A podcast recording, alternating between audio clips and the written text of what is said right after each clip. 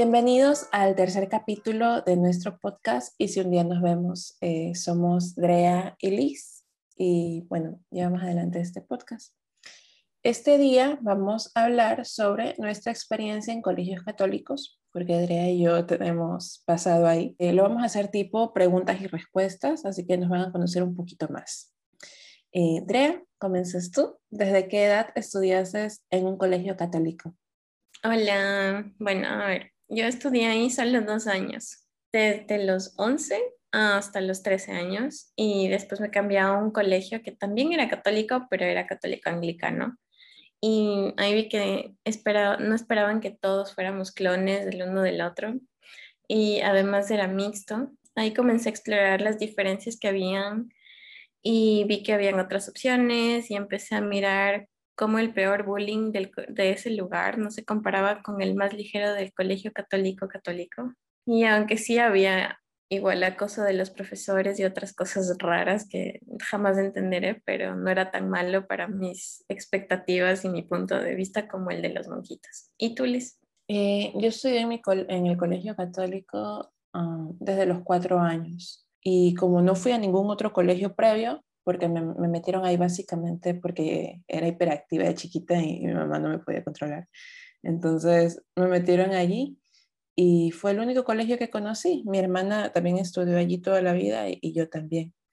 Y de pequeña yo recuerdo que me llevaba bien con las monjitas, de hecho hasta les llevaba comida, porque mamá me hacía dos sándwiches y le llevaba uno a una monjita que ahorita no me acuerdo. y, pero luego, o sea, fue como al inicio, la relación era entre los maestros, las monjitas y los niños.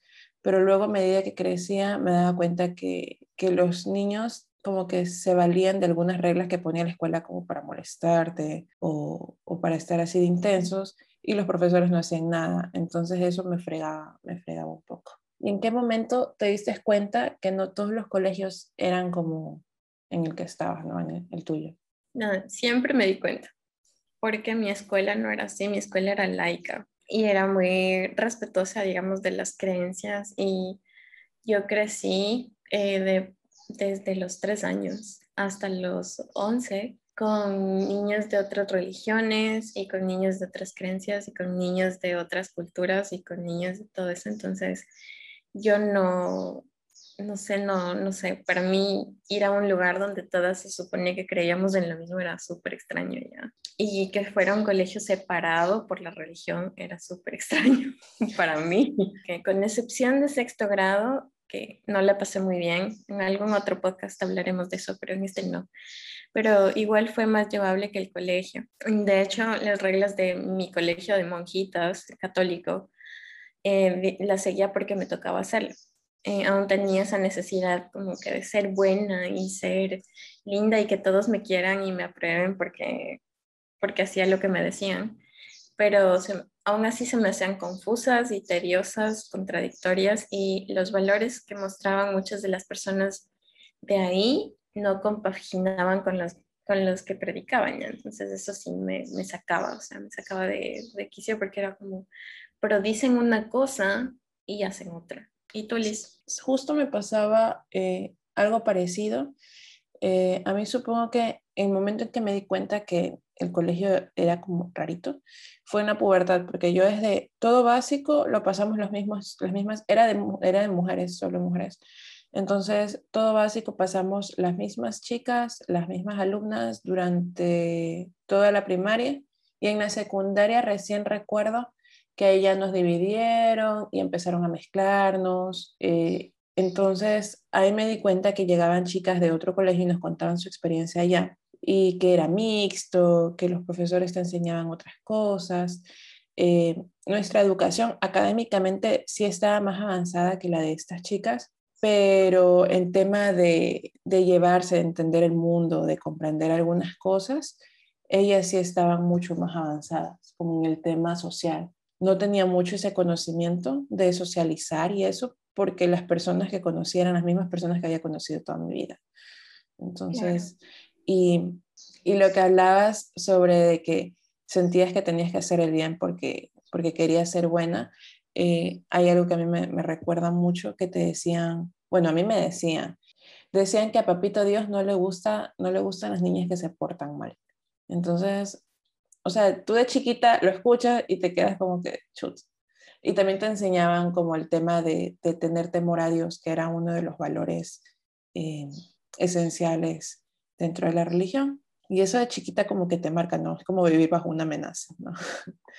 Por eso tuve un tiempo como que no aceptaba la religión, pero luego caché que no era la religión, ni siquiera la iglesia, eran las personas con las que me había topado que me habían dicho eso. Y lastimosamente son muchas personas que viven bajo ese, ese pensamiento o ese lema y lo inculcan a niños, que eso es lo malo. Es muy difícil eso de crecer. Yo en mi caso crecí no solo pensando que había un Dios que me observaba todo el tiempo y que veía si es que hacía cualquier cosa mal, pero también que había un demonio en el infierno y que si hacía cualquier cosa mal me iba a ir al infierno. Entonces era, era terrible para mí y peor ir a un colegio en el que creían eso, era, era peor. Sí caen como en un tipo de manipulación emocional, ¿no? Aparte de la religión, ¿no? Si tienes, si estás condicionado siempre a portarte bien porque pierdas el cariño de alguien o porque te puedes ganar una condena eterna. Eh, Sí hay una manipulación emocional dentro de ese tipo de, de, estructura. Sí, Pero bueno, aquí creo que vamos a hablar un poco más de eso. ¿Cuál es tu peor experiencia, Andrea? Mi peor experiencia en colegio católico fue el bullying. Por ejemplo, una de las cosas que me pasaba, y sí he hablado sobre esto antes, es, eh, no aquí, pero sí he hablado sobre esto, es, por ejemplo, yo estaba sentadita, toda niña buena, ¿no? En, en mi curso y venía una chica eh, que era, era bully. Yo no sabía en esa época lo que era el bullying, ¿no? Porque no era tan conocida como ahora. Pero venía y se paraba al lado mío, me miraba, me, se, se bajaba a mi nivel porque yo estaba sentada, y me olía y me decía, aquí apesta, y se iba. Y todas se reían y después llegaba la profesora o la dirigente a hacernos rezar y, no pasaba nada. Todas esas cosas las hacían escondidas, ¿ya? Y yo no entendía por qué me decía eso, o sea, yo no, entendía que esa chica tenía algún problema y que, no, y que se la pegaba conmigo, pero en esa época sí era difícil. Y también era en segundo curso, en cambio, había muchos robos en mi curso. Y todo el tiempo eran que los cateos, que nos revisaban las mochilas, que quién es la ladrona, que ya sabemos quién es la que está robándose. Y siempre le atacaban, entre comillas, porque, bueno, no sé, eh, a una chica, y, casi digo el nombre, pero no voy a decir el nombre. siempre le robaban a ella, nos robaban a otras. Entonces era muy mucho problema ya, porque todo el tiempo vivías con esa tensión de capaz en algún momento me dicen que soy la ladrona, así, o, o, me van a echar la culpa a mí o van a decir que fui yo. Entonces todo el tiempo sentías que alguien te estaba observando, o tal vez era solo yo la que sentía eso, pero no sé. Y entonces para mí esto era difícil, era, y era difícil socializar porque era como que ¿y en quién confío? Yo como sé quién es quién es la que está haciendo estas cosas y quién no. Habían también las donaciones sin fin y, y al tener de pronto que llevarme solo con chicas. O sea, que es lo que mismo que tú decías antes, ¿no? Porque antes yo me llevaba con mis compañeros de la escuela sin importar su sexo biológico, o sea, sin importar cómo se reconocían ellos, también ella, ellos y ellas, como chicos o chicas o lo que sea. Y de pronto estaba en un lugar donde las chicas no podían ver a un chico porque se ponían a gritar como si nunca hubieran visto a un hombre en su vida. Y yo me quedaba sentada y solo las miraba y era como que, ¿qué les pasa? o sea, no entendía qué les sucedía porque para mí era normal, ya yo jugaba fútbol con mis compañeros de clase, entonces, y con otros chicos de la escuela, y era como, de pronto estaba en un lugar donde ver a un chico era wow, la cosa más sorprendente del mundo. Y yo no entendía qué les pasaba. Era algo así como ser un alien encima, o sea, vivirla en toda la desconfianza y el bullying y ver que nadie hacía nada de ella. Esa fue mi peor experiencia. ¿Y tú? ¿La eh, tuya? Un poquito de, la verdad es que es un poquito de todo lo que acabas de decir.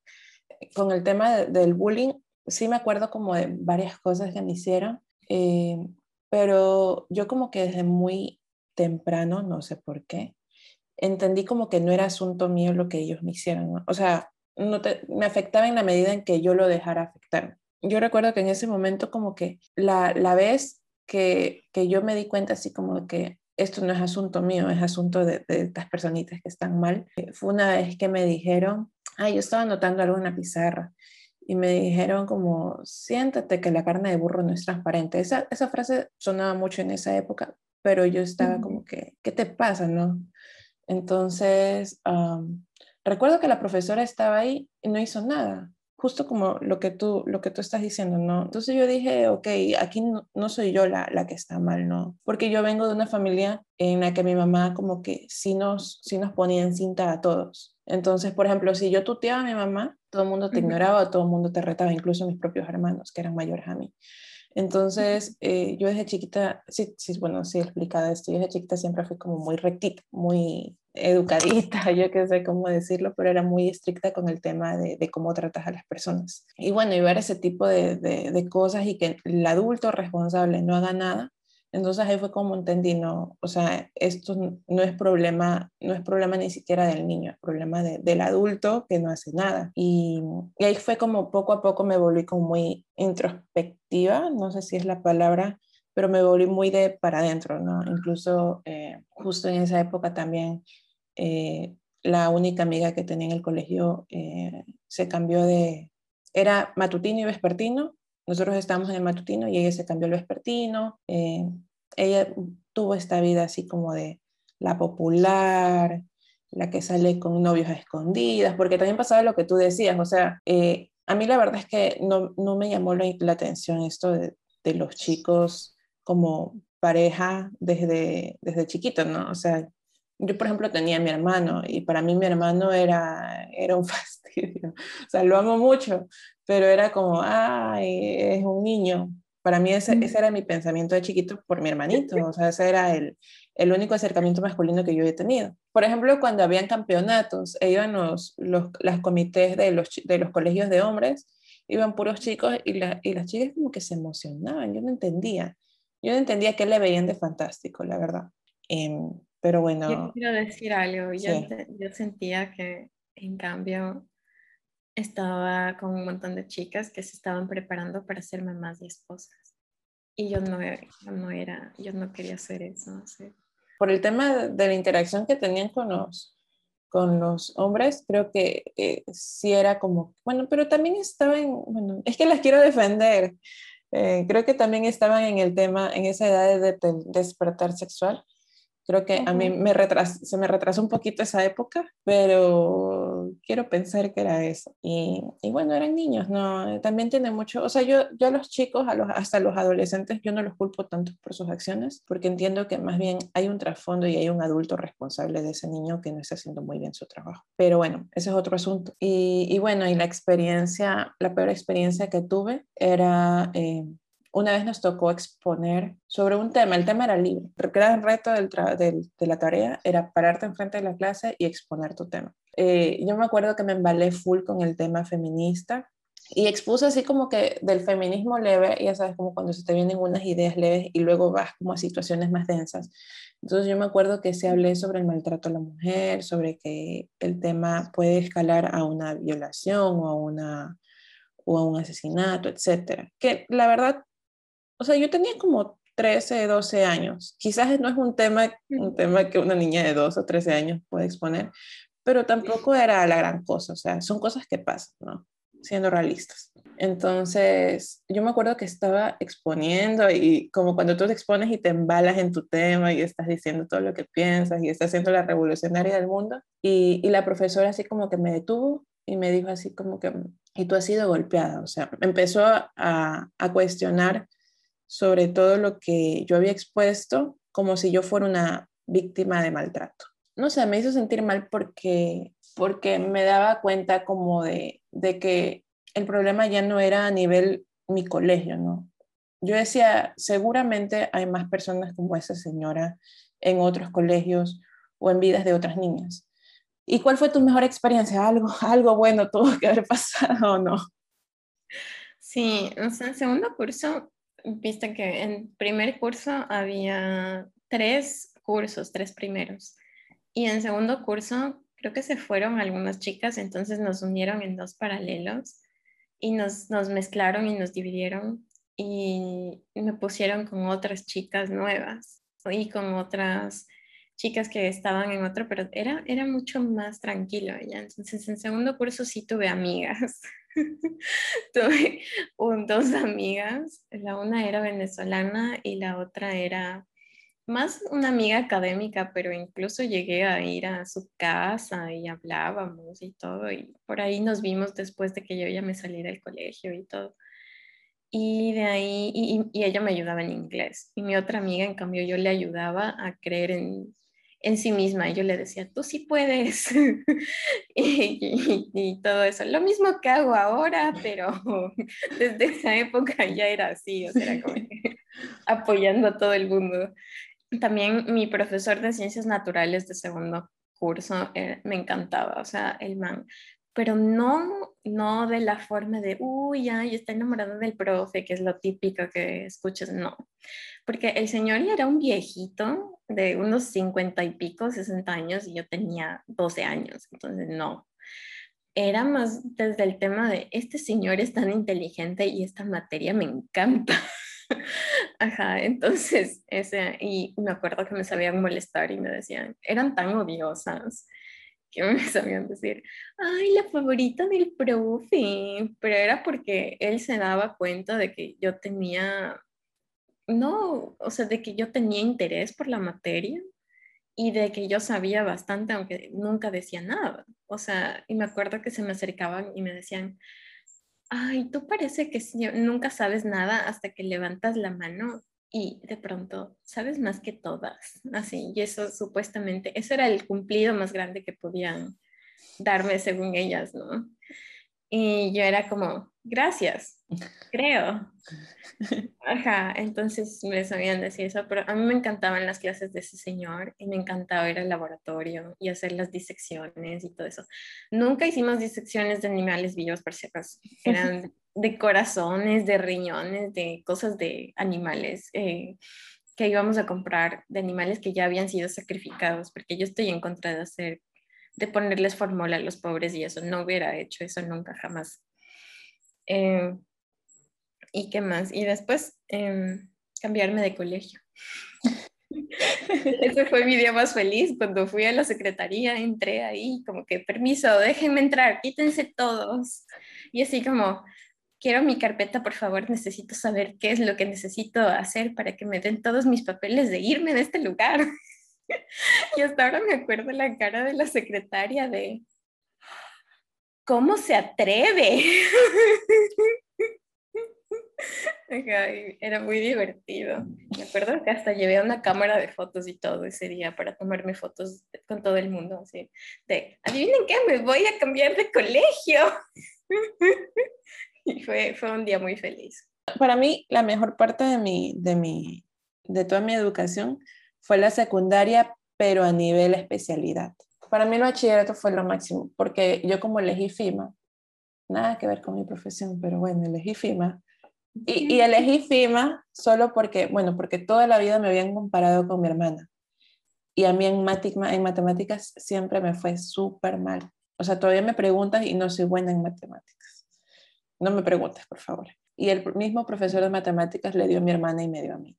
Entonces yo como por llevar la contraria del coraje o para mostrar que sí puedo, cogí, mate, cogí FIMA. Y la verdad es que medio, medio sí me fue bien. Em, pero ya te digo, cuando nos dividimos, FIMA era como la, la carrera menos cotizada.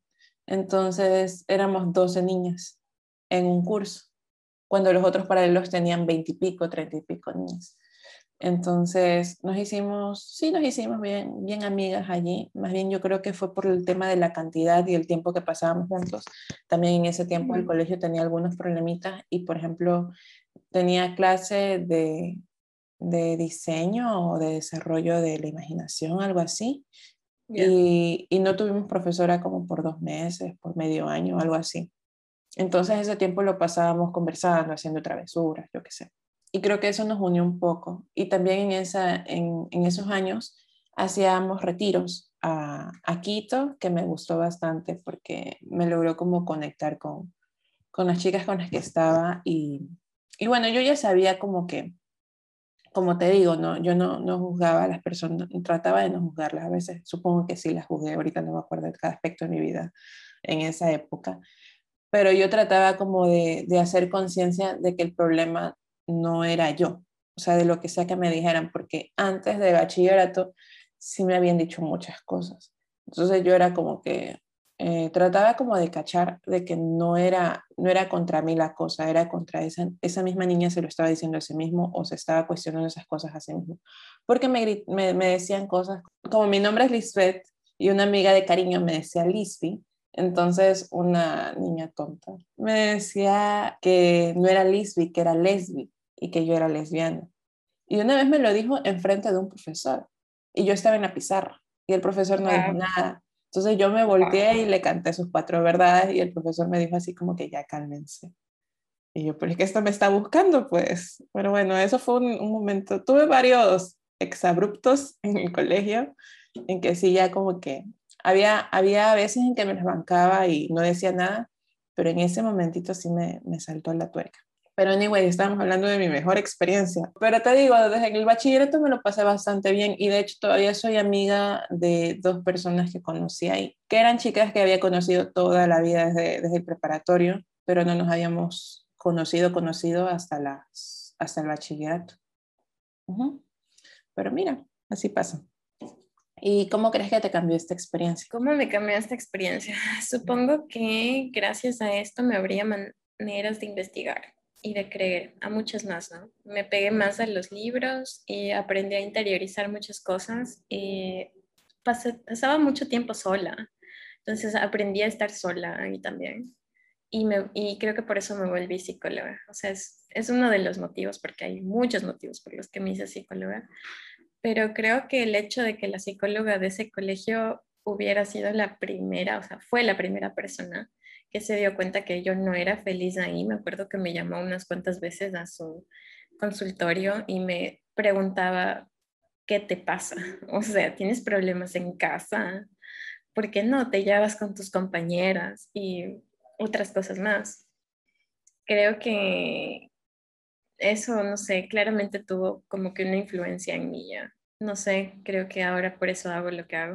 Eh, Sabes que sí me pasó eso como de, de interiorizar las cosas y aprender a, a, estar sola. Porque como te, diga, te decía, antes de la, del bachillerato yo tenía compañeras, pero no sentía que ninguna fuera como tu amiga, tu amiga, no. Creo que fue bueno, porque sí es importante que todo ser humano sepa cómo, cómo convivir consigo mismo. Y, y también supongo que me volví más consciente de, la, de que las personas eh, no siempre me iban a agradar, ¿no? Aprendí como a, a entender que, que a veces que hagan el tema de que hagan cosas que te hagan sentir mal, no es ni siquiera culpa de ellos, o sea, son, son issues o son problemas que ellos mismos tienen consigo mismas y que no han resuelto. Y, y también que las personas no siempre son conscientes como de, tu, de tus sentimientos o de cómo te estás tomando eso que te están diciendo, ¿no? Eh, ¿Y tú qué opinas ahora sobre los colegios católicos con todo esto? Y yo no he vuelto a pisar un colegio desde que salí de ellos. O sea, me aterra incluso la idea de como psicóloga ir a trabajar en un lugar, aunque al mismo tiempo me parece súper interesante verlo desde otra perspectiva. Pero desde que salí de ellos, no, ya no, ya no he vuelto a pisar un, colegio católico. Y tal vez pienso que no todos son tan malos o tan buenos, eh, solo se mantienen en sus valores. Y Tal vez es simplemente que a mí no me funcionan sus, sus, sus, valores y sus enseñanzas y todo eso. Y eso no significa que esté mal, pero simplemente que no funcionan para todo el mundo, para mí, desde mi punto de vista. ¿no? ¿Y sí. tú? Yo estoy segura que personas que también asistieron a otros colegios, no, no, no exactamente católicos, también tienen algunas de nuestras malas experiencias pero quizás también puede ser una consecuencia. Y te digo, yo solo conozco un colegio católico, nunca he ido a uno a uno no católico, no, a uno normal. Desde mi experiencia sí eh, creo que el tema de, de, tener a estos niños, o sea, siendo objetiva, ¿no? Tú tienes a, a niños en formación cuyas mentes no comprenden el mundo, o sea, todo lo que conocen es su hogar y ya. Y el colegio es su primer acercamiento a este mundo externo. Entonces, ya de por sí, eso es como un, un camino minado, como un, terreno peligroso. Y meter ahí el tema del dogma y de la religión, que es un tema para mí muy personal. O sea, para mí la fe es, es una relación contigo y en lo que creas. Y se manifiesta en cada persona de forma diferente. Entonces, tratar como de esquematizar o estandarizar esa enseñanza o esa experiencia, no creo que funcione. Entonces, eh, yo creo que muchas de las cosas que, que, aprendí ahí en el colegio fueron las cosas que me llevaron a hacer en, algún punto de mi vida alejarme de Dios. Pero también cuando yo era muy chiquita, eh, yo tenía una relación muy bonita con Dios. Pero fue natural, fue porque mi abuelita me enseñaba a hablar con Dios y a que Él sea como, no quiere decir mi amigo imaginario, pero yo era chiquita y creo que sí lo, lo, lo entendí como eso, ¿no? Como un amigo imaginario. Entonces, me gustaba mucho esa relación y justamente ese tipo, esa relación que yo tuve con Dios de chiquita, desde, desde antes de entender que eran los mandamientos, que eran los sacramentos, etcétera, fue la que me hizo volver a Él. No estoy en contra de la religión, pero sí me cuestiono mucho sobre el tema de, de que otras personas eduquen a los niños en la fe, porque son personas, son, los niños son seres que están muy, muy a la intemperie de lo que les enseña. Y tú no sabes en qué momento el concepto de, de religión se va, se va a convertir en un punto detonante para un trauma para ellos. ¿no? Y creo que eso afecta más porque no se trata, no se están metiendo con tu inteligencia, se están metiendo con tus emociones y con la calidad de persona que eres. Entonces, afecta bastante. ¿Y crees que esas cosas que vivimos se viven ahora en la educación virtual? ¿Mejor, peor? ¿Qué crees? Ay, yo pienso que las redes lo hacen súper complicado, porque no creo que me hubiera gustado ser una persona, una niña y adolescente pública en esa época, esa edad, que cualquiera pueda verme o hacerme bullying o esparcir rumores o grabarme en video y después publicarlo en las redes sociales y etiquetar a todos los de la clase como he visto que hacen ahora y no sé qué hubiera pasado conmigo si eso hubiese pasado, o sea, no sé si hubiese tenido la fortaleza mental, psicológica para, para soportar eso. Y, pero al mismo tiempo eh, me hubiera gustado no tener que ir a clases a diario y ver a toda esa gente a diario y quedarme en mi casa en paz. Pero claro que eso lo digo ahora desde una perspectiva de que yo tengo paz en mi casa ya es como, creo que sí te he dicho, es como que es mi, mi pequeño santuario, mi hogar, ¿no? Y, pero en esa época no sé si hubiese sido tan positivo para mí el vivir en mi casa. Hay una cierta presión de las redes sociales para hacer público todo, ¿no? Eh, y, la verdad es que no, no es necesario, ¿no? No sé si les enseñan o no, porque no sé nada de escuelas actualmente, pero creo que sí deberían enseñarles que lo que ven en las redes sociales son decisiones de otras personas. O sea, cada persona decidió postear algo, subir algo, compartir algo. Y está en tu decisión querer si, si haces algo o no. Y si no quieres hacerlo, no hay ningún problema. El mundo no se va a acabar. Ni tú eres mejor o peor por eso. Entonces creo que sí hay una cierta presión por em, meterse en, en la onda virtual siendo todavía muy niño y no estando listo para muchas cosas que se ven en redes no podemos decir que de todo se ha aprendido, aunque sí es así y no es así. Todo nos afecta, sí. Pero hay algo súper importante que hay que aclarar y es que somos quienes somos a pesar de las experiencias que hemos tenido, no gracias a esas experiencias. Porque podemos, o sea, eso no quiere decir que debemos odiar o renegar o sentirnos resentidos acerca de las experiencias que hemos tenido porque no vale la pena ya. Pero eso no significa que, que no tenemos que agradecer por ellas, que no hayamos aprendido lecciones de vida y todo. Pero a pesar de eso, somos quienes somos y seguimos vivos. Y eso es súper importante porque hay cosas muy dolorosas que uno ha vivido. Y no se puede decir, uy, es gracias a esto, muchas gracias a eso, no, es como, más bien es como que hemos seguido sobreviviendo y hemos seguido aprendiendo de algo, o si es que hubiéramos tenido peores experiencias, es más, eso de ser resiliente es algo muy bueno y es la parte buena que se saca de las malas experiencias, ¿ya? Pero eso no significa que, que sea algo bueno ser resiliente por haber sido golpeado por la vida en repetidas ocasiones. Hay una señora que, bueno, cuando una amiga se, se, se acordó, no, sino escuchó el podcast anterior y me dijo, me parece que esto es importante que digas en el capítulo de los colegios. Me dijo, Marisa Peer de Mind Valley, ella es una terapeuta un poquitín conocida en, el mundo en el mundo este del Internet y ella dice que nuestra necesidad de comunidad se basa en la supervivencia, porque cuando vivíamos en grupos, ser un paria era considerado una muerte extrema, lo que tiene sentido. Si te das cuenta, es lo que hablábamos un poco en el podcast anterior, de que necesitamos grupos y de que necesitamos convivir y que vivimos en una sociedad que, que, sirve al ser humano y que depende también del ser humano. ¿no? Por eso es que es un tema tan importante para todos, aunque no se le dedique el tiempo de análisis que merece. La educación que tienes, eh, bueno, tú tienes tus instintos, que es de lo que estamos hablando. O sea, yo creo que esto de, de socializar por naturaleza es más un tema intrínseco en el ser humano y es más un instinto que, que, un, que una decisión en sí. Y, y, por eso es que es tan importante el tema de, del impacto de los profesores, eh, que son uno de tus primeros guías en tu vida. Eh, yo estaba leyendo para variar, estaba investigando en algunos lugares, bueno, en cosas que están relacionadas con el colegio. Y creo que esta época te afecta también porque los maestros que tenemos eh, nos impactan de por vida.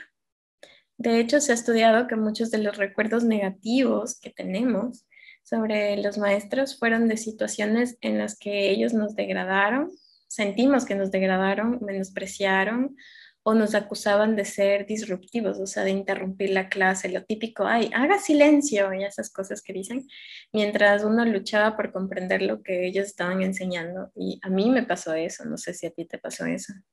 Sí, eh, sí, el tema más de disruptivos yo lo, yo lo, lo sentía en el tema de que muchos maestros no estaban preparados para las preguntas de los, de los chicos. O sea, tú estás en una etapa en que estás descubriendo, es lógico que preguntes.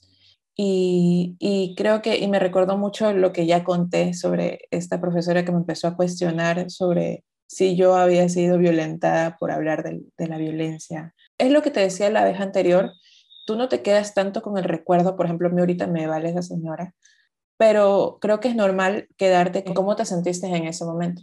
Y, creo que todos tenemos como que esas cositas, esos pequeños detonantes que partan de, alguna experiencia en, en nuestra edad temprana. Y, pero bueno, siendo positivos, también hay profesores buenos, como tu profesor de biología, mi profesora de clases sociales, y, y son personas que también llegas a recordar con cariño.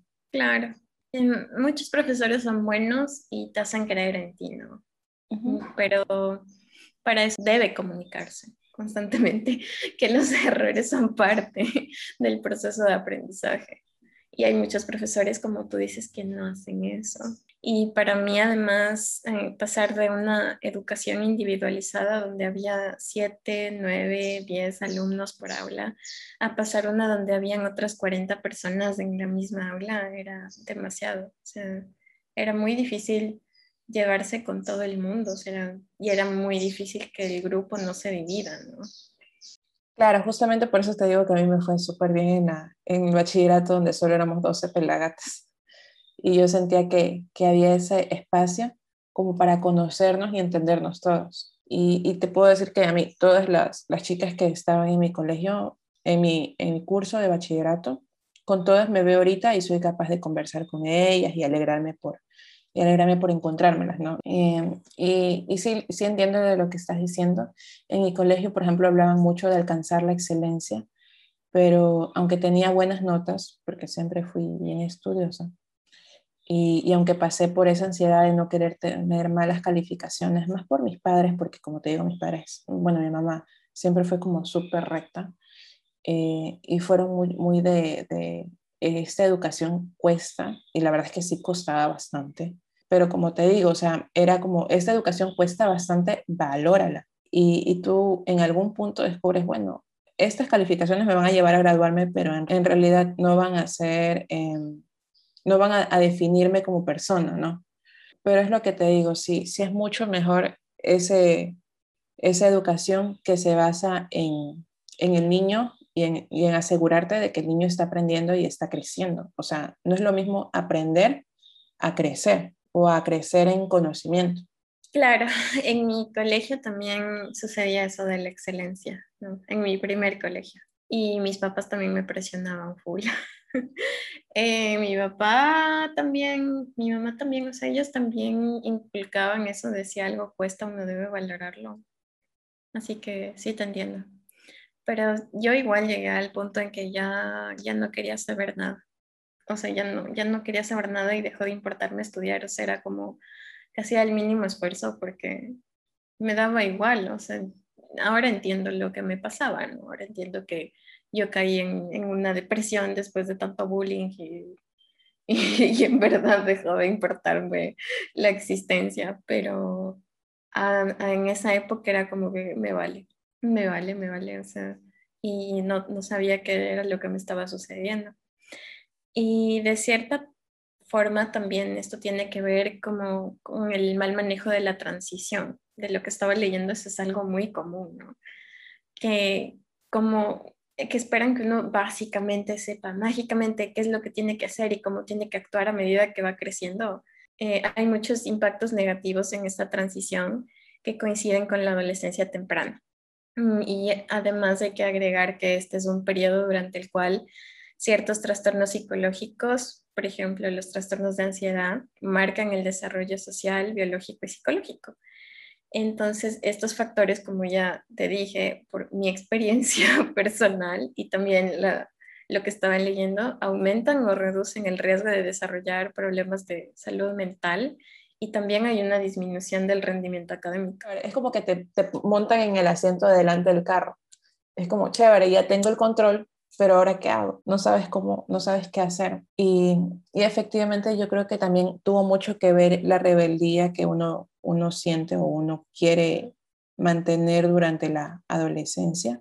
La rebeldía es algo con lo que estoy familiarizada.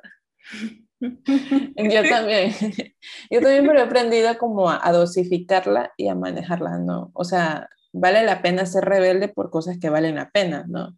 No por, por simplemente hecho de llevar la contraria. Es bueno sacar, digamos, esa energía que te da la rebeldía y usarla, que lo que en psicología profunda me parece, no estoy 100% segura de esto que voy a decir, puede ser una estupidez, pero perdón, pues es la sombra, la fuerza de la sombra que tenemos, que es un arquetipo que, que ellos, de, de todos los que existen, que tenemos nosotros también y todos tenemos una especie de sombra donde ocultamos aquello que no es socialmente aceptable. Pero eso tiene una increíble fuerza, ya sé lo que le dicen sombra y muchas personas lo asocian con algo malo o oscuro, pero en realidad es la sombra porque es como tu sombra, ¿cachas? Es aquello que está ahí y que puedes ver y que puedes usar y que puedes sentir y que sabes que está ahí, pero lo ocultas y está como en, una, en un segundo plano ya todo el tiempo contigo. Y también desarrollé depresión, o sea, soy parte de las estadísticas y posteriormente ansiedad. O sea, soy totalmente parte de las estadísticas y esto sucede en varias esferas. Igual de lo que estaba leyendo, dice que, por ejemplo, dice The British Psychological Society, ¿no? En el 2017 dicen que uno de cada cuatro niños y adolescentes muestra signos de una dificultad de salud mental y hasta tres niños en cada aula experimentan un problema de salud mental que puede tratarse, pero no se trata. Entonces, solo entre el 25 y el 40% de los jóvenes afectados por estos problemas reciben apoyo de un profesional de la salud mental lo suficientemente temprano si es que reciben alguna ayuda. Entonces, es algo que, imagínate, uno de cada cuatro niños y adolescentes es full, es, es, es, si te pones a contar la cantidad de niños y adolescentes que sufren, si es que estas estadísticas se generalizan a otros lugares, es un montón. ¿ya? Y lo que decía es que también las intervenciones deberían centrarse en las preocupaciones de los niños, como por ejemplo perderse o ser acosados o para evitar que estos niños tengan problemas después de alcohol y drogas y otras cosas. Y pero yo me pregunto, poniéndole en el contexto del Ecuador, ¿no? ¿Cómo va a suceder esto si se evita que existan psicólogos en colegios, y en escuelas? Y si es que hay uno, esperan que atienda 200 niños o 200 adolescentes, 200 alumnos o más. Y eso es un montón, o sea, no te, no te puedes, no, no puedes dividirte tanto para 200 personas, estar pendiente de 200 personas, 300 personas eh, todo el tiempo. Por ejemplo, en mi colegio había, era enorme ese colegio. Imagínate 40 alumnos por aula, alumnas, varios paralelos y había una psicóloga en verdad no pueden hacer mucho, ¿ya? Y pasa lo que te decía, ¿no? Que creo que la, educación tiene que ser súper personalizada. Eh, por eso creo que es importante eh, las cualidades y la preparación que tenga el maestro la cantidad de alumnos por aula, o sea, la capacidad que tenga él de estar pendiente de los chicos. Tiene mucho que ver con lo que se busca con esa educación. Muchos, muchos educadores están simplemente buscando el perfil académico de los niños entonces, eh, creo que se pierde un poco eh, la idea o el fin que es preparar a niños para el mundo, preparar a personas para el mundo. Claro, pero ¿qué te diré? Yo fui profe por cuatro años, en igual en una escuela privada, pero es más difícil de lo que parece. o sea, si es que tienes demasiados niños, es muy, muy difícil y se necesitan muchos más recursos de los que hay asignados en verdad. ¿Y tú crees que la escuela secundaria determina el resto de tu vida? No. De hecho, los dos elementos que son como más codiciados de lo que leí también por mi experiencia, que son la inteligencia y la popularidad en el colegio, solo te llevan hasta cierto punto. Por ejemplo, decía que la popularidad en la escuela secundaria se asociaba con tasas más altas de abuso de sustancias y promiscuidad sexual en los tres años posteriores a la graduación. Por eso creo que es importante diferenciar entre la popularidad, modo, vanidad, etcétera, y popularidad por liderazgo. Eh, esa es una cualidad que yo, por ejemplo, apreciaba mucho en mis compañeras populares, por así decirlo, pero luego cuando me empezaban, por ejemplo, a prestar mucha atención a mí, a mí no me gusta, me, me sacaba de quicio que la gente me parara bola. Ya, bueno, de hecho, eso que dices, sí hay dos tipos de popularidad, igual lo que estaba leyendo. Por si acaso aclaro para las personas, yo no es que me sé todas estas cosas de memoria, sino que investigamos para el podcast. hay muchas cosas que sí me sé de memoria y de pronto se me vienen a la cabeza, pero por ejemplo, sobre esto estaba investigando a, partir de lo que Liz dijo, porque sí fue como que, oh, sí, ella tiene todo toda la razón. Entonces, hay dos tipos de popularidad, popularidad percibida y la sociométrica. La percibida es cuán prominentes son las personas socialmente, pero esta tiene algunos problemas, ¿no? Y la sociométrica es cuán queridas son las personas por la gente a su alrededor. Entonces, estas personas tienen un grupo de amigos y son descritos como dignos de confianza y amables por la mayoría de, de las personas que les rodean. Y en cambio la popularidad percibida tiene eh, altos niveles de agresión relacional, por ejemplo, difundir chismes de una persona, participar en burlas de acoso, o sea, bullying, practicar la exclusión y el trato silencioso para mantener la posición social de uno, eh, más o menos como en las películas de Hollywood que muchas personas eh, suelen decir como, uy, no, esto parece de película, pero en verdad esas cosas suceden y han sido estudiadas por la psicología. Sí, y aquí cabe la duda de si una buena educación o un éxito académico es equivalente a un éxito en la vida. De hecho, no hay éxito en la vida que sea dictado por cuán popular o inteligente eres, de acuerdo a lo que leí. Cuando se ha analizado, se ha encontrado que los análisis han exagerado full el papel de la inteligencia en el éxito económico. Entonces, lo que podemos sacar como una pequeña conclusión es que el cerebro y la popularidad lo te llevan hasta cierto punto en el mundo real. Creo, eh, sí, o sea, creo que no es la escuela que marca tu futuro, creo que corresponde a las etapas de la vida, aunque, aunque la etapa anterior afecta a la siguiente, o sea, la infancia, la adolescencia, la adolescencia, la adultez, etcétera, creo que no la define, porque tú como ser humano vas a cambiar y vas a ver esa experiencia con otros pensamientos, con, otra, con otros ojos. Y también tus, tu futuro o lo que tú esperas para tu futuro también va a cambiar, vas a tener otras creencias, otras costumbres, otros deseos. Sí, hay que aclarar también que sí afecta lo que viviste y cómo fuiste tratado. Por eso es importante ir al psicólogo. Para mí fue como un breve cuestionamiento intenso. O sea, siempre me preguntaba por qué hacían estas personas esto y por qué esta persona no reacciona así, etcétera, ¿no? Y, y luego cuando te, te, contaba eso de que me di cuenta que, el problema no era yo, que el problema era, era la gente en, en general, eh, fue como una pacífica desconexión de todo. Ya no, ya no me clavo con situaciones o personas que quizás y no reaccionan o no pintan como a mí me gustaría. Claro, sí, cuando ya llegas al punto en que te das cuenta de que no eres tú, sino es el resto de personas y tal vez la sociedad en la que vives y te empiezas a cuestionar cosas y te liberas un montón. Pero bueno, creo que ya aprendí a predecir el comportamiento de otras personas, pero es difícil porque siempre sentí que sin importar lo que hiciera, no cumplía las expectativas de los demás, porque yo veía que algo pasaba o que tenía una mala reacción otra persona y entonces era, ah, esto no tengo que hacer. Y cambiaba, intentando predecir lo que pasaba. Y, y yo creo que es como te digo, no todo. Eh, todo lo que tú vives o llegas a vivir, todo lo que tú haces y te hacen, todo afecta e influye, pero no te define. O sea, tú eres la única que puede decidir qué tanto, qué tanto te definen tus experiencias. Pero lo que sí influye del colegio es que, por ejemplo, nos dividen por antecedentes económicos y religión, como decíamos antes, y a veces incluso razas en algunos países. Después del colegio o la preparatoria, las personas en cambio comienzan a clasificarse de acuerdo con la inteligencia o los valores políticos que tienen o los intereses laborales que tienen y un montón de otras, otras cosas, dispositivos eh, de evaluación social. Y, en general creo que se hace eso porque es más fácil para el ser humano entender etiquetas o segmentar en grupos. Quizás inconscientemente para, para fácilmente entender el entorno. No, no pienso que esté bien, no pienso que esté bien esa división, pero creo que es como el camino fácil que ha tomado la sociedad. Mm, de lo que leí hay algo que se llama el golpe de la reminiscencia que supuestamente muestra que nuestros recuerdos más fuertes provienen de cosas que nos sucedieron entre los 10 y los 30 años.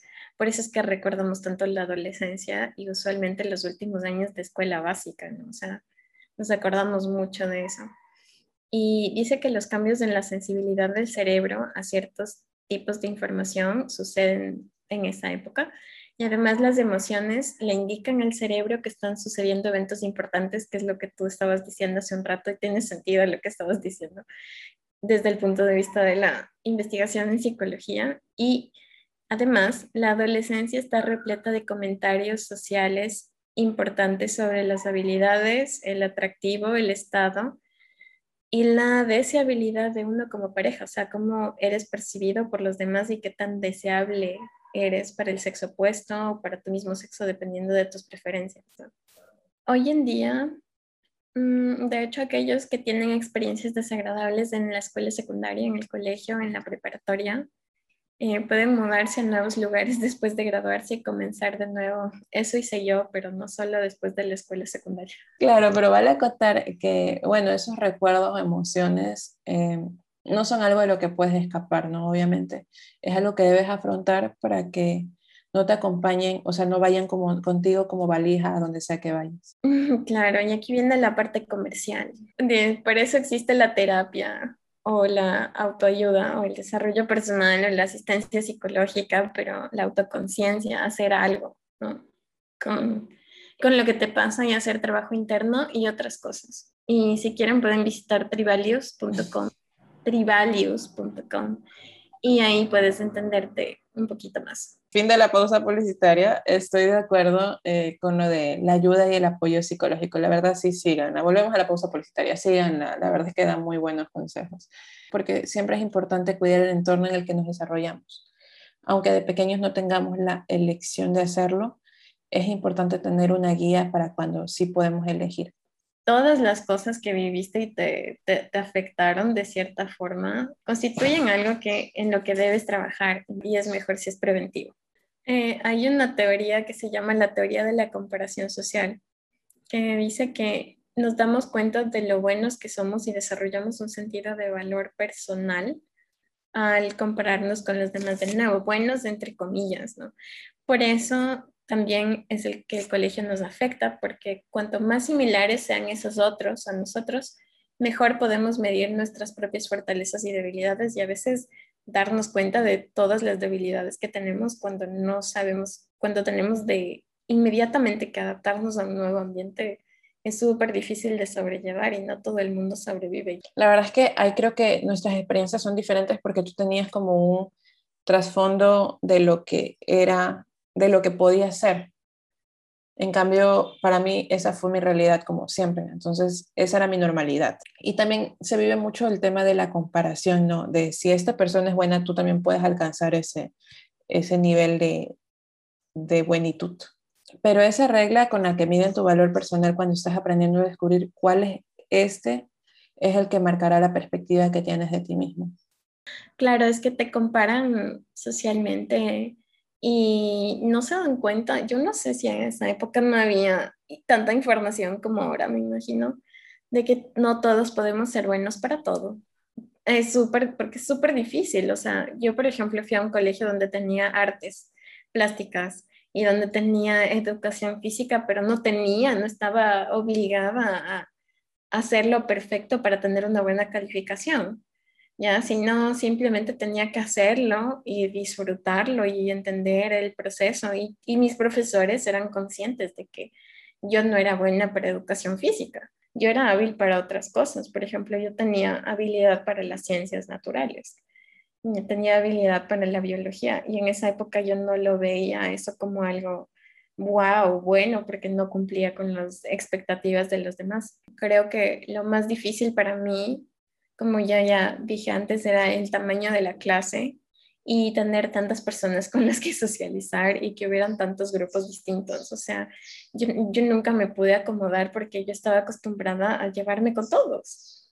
O sea, ¿por qué tenía que elegir? Porque er, era muy difícil que 40 chicas salieran al recreo y fueran todas amigas. O sea, era, era muy complicado. Pero yo en esa época lo veía como que creo que voy a tener que conocer a todo el mundo antes de poderme llevar con alguien. Porque, ¿cómo le voy a hacer? O sea, no, no sé, ¿ya? Y también eso, eso se relaciona eh, con la depresión, eh, sentirse o no que perteneces a un lugar y sufrir rechazo social y no sentir que eres parte de un lugar y tener problemas escolares también se asocia, por ejemplo, con problemas mentales. ¿ya? Yo no creo que la fe es algo que se pueda enseñar, ni tampoco creo que es algo que se pueda imponer o que se deba imponer. Pienso que lo que sea que cada uno crea si le funciona a uno, mientras no le cause daño a uno mismo y a los demás, eh, está bien, ¿no? O sea, si es que tú decides dejar una fe, adoptar otra fe, explorar, decir que simplemente eres espiritual o lo que sea, está perfectamente bien, es aceptable y no debería ser eh, catalogado como moralmente bueno o moralmente malo. Pero pues así es el mundo en el que vivimos, ¿no? En conclusión, yo creo que la fe es como algo muy importante y muy personal de cada uno. Entonces, ese, ese punto siempre fue un punto de inflexión para mí, un punto, de, de, un punto chocante para mí, el tema de que me quieran explicar algo que es personal. O sea, que yo decido cómo lo, si lo tomo o no lo tomo y cómo lo, lo tomo, cómo lo asimilo. Y, y, y, si es tan difícil, mira, por ejemplo, yo que no, no soy tan inmersa en la, en la religión, conozco personas así de cuadradas o así de, de, poner una pared entre lo que creen y lo que puede estar sucediendo en el mundo. Entonces, si existe, si yo conozco personas extremistas, aún no estando tan inmersas en la religión, imagínate en colegios católicos como a pesar de que las autoridades, digamos que, imaginemos que las autoridades eh, están de acuerdo en ingresen o que sea inclusivo con personas de diferentes culturas o de diferentes eh, orientación o diferente no sé, diferentes, de diferentes pensamientos.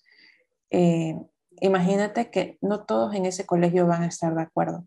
Y, y esa unión que hace la, la, o sea, creo que cuando perteneces a un grupo en general, no solo en iglesia católica, eh, la gente defiende tanto, defienden con tanto ahínco algo, un pensamiento, eh, que llega a ser violento. O sea, no violento de, de, los golpes, pero también se puede ser violento con las palabras o con las actitudes. Entonces, yo creo que se corre mucho el riesgo de llegar a ese punto en que alguien por defender su pensamiento eh, empuje tanto que llegue a hacer daño a otra persona que simplemente está mostrando quién es. Creo que lo extendí mucho, pero en, en el final creo que se entiende, ¿no? Y, y, eso, o sea, creo que eso lo resume todo, básicamente. Aquí estamos dando nuestra opinión. Eh, no, no vamos a cerrar ninguna, ningún colegio católico con nuestras opiniones. De hecho, tengo compañeras que cuando hacen reencuentros en los colegios van emocionadas eh, yo la verdad iría por ver a, mi, a, mi, a mis dos amigas de ahí o quizás a, mi, a las 12 chicas de mi, de mi paralelo. Y yo creo que con esto terminamos.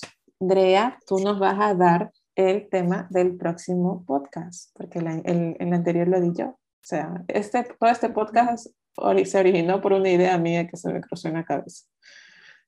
Ahora vamos a ver qué se le cruza a Andrea. Eh, creo que me gustaría hablar sobre ser resiliente, si es que es bueno o es malo, los ambos lados de eso, porque yo antes pensaba y me sentía muy orgullosa de ser resiliente. Y después eh, me encontré con una, opinión de otra cosa de, que decía, me parece que fue en TikTok, que decía, yo espero y te deseo que nunca más nadie te llame resiliente, porque eres, eres lo que eres a pesar de lo que has vivido. Y es como, Sí, de verdad, o sea, decirle resiliente a alguien es en verdad cumplido. O sea, sí lo es, pero no lo es al mismo tiempo. Entonces, nos vemos en el siguiente capítulo de Y si un día nos vemos con nuestro tema si ser resiliente es bueno o es malo. Lo vamos a estructurar mejor para el siguiente capítulo, así que los esperamos.